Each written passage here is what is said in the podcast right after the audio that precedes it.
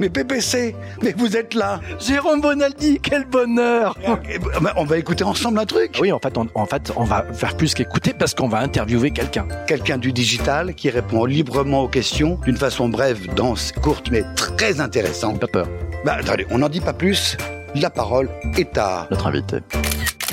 Coucou Philippe, qu'est-ce qui te fait courir? Pour de vrai. Oui, pour de vrai. Bonjour PPC, bonjour cher Jérôme. Qu'est-ce qui me fait courir? La nouveauté. La nouveauté parce que moi j'aime bien me lever le matin avec euh, les projets commencés la veille, les faire avancer ou les faire, euh, les faire aboutir. Par rapport au métier que, que je fais, c'est fantastique parce que le monde de l'innovation, le monde du numérique est en train, me semble-t-il, de bouger à la vitesse grand V. Moi j'aime bien ce que disaient euh, des proches, l'ouverture d'esprit n'est pas une fracture du crâne. Et dans ce métier-là, bah, il faut être ouvert d'esprit, il faut regarder ce qui se fait autour de soi, T'as envie de quoi? Tu rêves de quoi? T'imagines quoi? Ce qui me fait envie, c'est euh, de connaître, euh, de connaître la suite à, titre personnel, la suite, euh, la suite de la vie, la suite du monde numérique dans lequel on est, parce que c'est un monde où finalement on nous fait beaucoup de, de grandes promesses. Et quelque part, moi, je me méfie des, des grandes promesses. J'aimerais voir si tout ce qu'on nous dit sur l'avènement du numérique, qui va changer notre vie, en partie. Moi, j'y crois pas totalement. Je, je me méfie,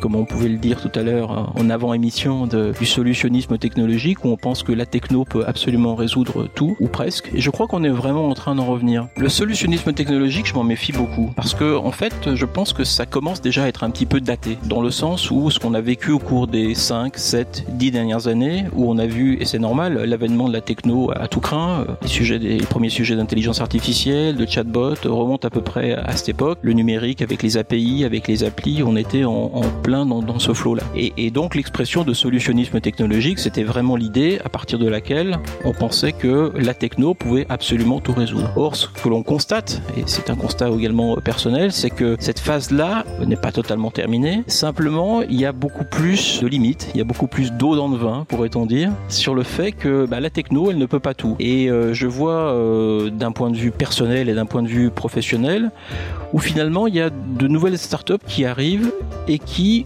euh, certes, s'appuient, reposent sur la technologie, mais incluent, incorporent de plus en plus d'humains pour réaliser un produit ou surtout pour réaliser un, service. Et ça, je crois que c'est tout à fait ça. Je crois qu'on en est à un moment de, maturation où euh, on sait que la techno peut beaucoup de choses, pour le meilleur et pour le pire, mais que l'humain a encore, et, et c'est une très très bonne nouvelle, et c'est aussi ce que j'aimerais voir dans les années à venir, l'humain a plus que jamais toute sa place. Je crois qu'on peut se moquer et on doit se moquer de ces startups euh, un petit peu loufoques qui ont pu émerger et qui d'ailleurs, pour certaines d'entre elles, pas toutes, ne sont plus du tout sur le, sur le marché. Et si on flattait un tout petit peu ton ego? Quel est le projet dont tu es le plus fier, le plus content? C'est quoi? Le sujet sur lequel euh, je pense avoir euh, réussi, c'est d'avoir réussi en interne au sein de l'entreprise, dans une société qui n'avait jamais pratiqué l'innovation participative, à embarquer modestement euh, l'ensemble des salariés dans trois pays, en France, en Italie et en Allemagne. Pourquoi? Parce que l'explication euh, qu'on a faite du projet, en l'occurrence qui s'appelait Mille et une idées, traduit en trois langues, a été très clair et les personnes avaient envie de s'exprimer sur les sujets que l'on qu'on leur a proposés. C'était vraiment une nouveauté, c'est presque un petit changement culturel et j'en suis plutôt fier. Quel est le principal échec que tu as vécu et qu'est-ce que tu as retiré très concrètement de cette expérience Raconte.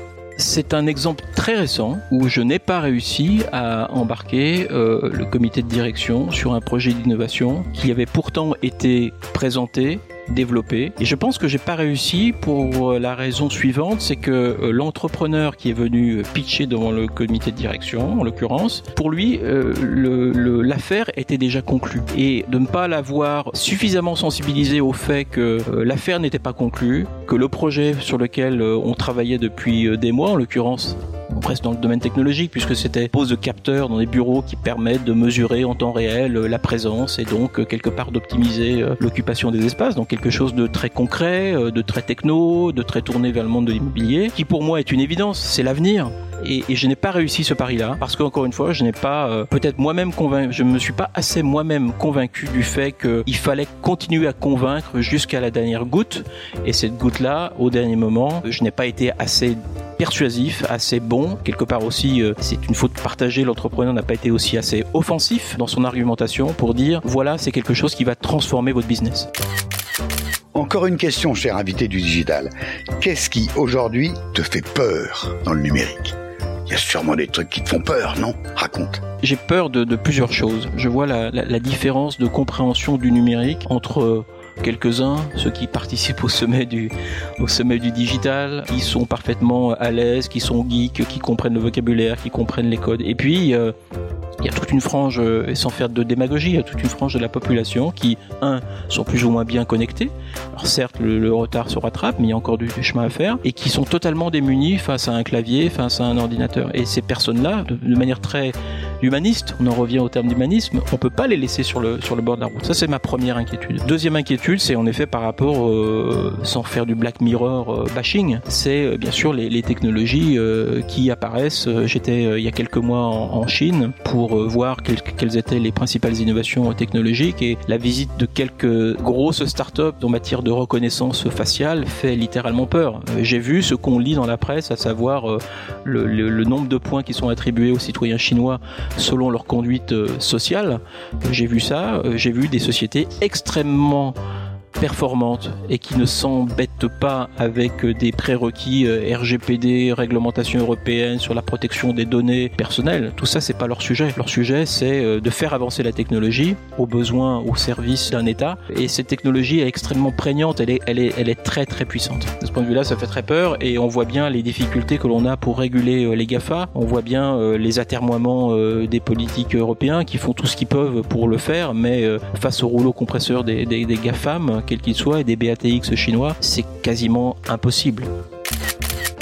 Moi j'aime. C'est simple, c'est beau, c'est grand, c'est court, c'est dense, c'est formidable. J'ai eu vraiment beaucoup d'émotions. Mais ça veut dire que ceux qui nous écoutent, ils doivent se dire actuellement, mais bon sang, il faut que je fasse participer à tout le monde. Je vais donner le podcast à tous mes amis, je vais mettre 5 étoiles, je vais leur demander, je vais m'abonner et je vais leur demander de s'abonner. Et surtout, ça va leur donner envie de participer eux aussi. C'est vrai, oui, parce qu'au sommet du digital, il n'y a pas de spectateurs, il n'y a que des participants. Voilà, c'est simple, c'est tellement simple. Devenez acteur, acteur. Si ça vous a plu, ou si vous voulez l'améliorer, même dites-le nous, participez. C'est-à-dire, abonnez-vous, mettez 5 étoiles, donnez le podcast à tous vos copains, à tous vos amis, et même à vos ennemis, vos tantes, vos cousins, à tous ceux qui s'intéressent de près au digital, ou à la vie derrière. Et puis, ben, à bientôt. Hein. Peux redire podcast, j'ai adoré. Euh, podcast. Mais je ne savais pas que ça existait hier encore. Mais tout arrive, hein. non, mais sinon, il y a le fax. Pour écouter avec le fax, c'est pas tout à fait ça. Allez, à très vite pour un prochain épisode.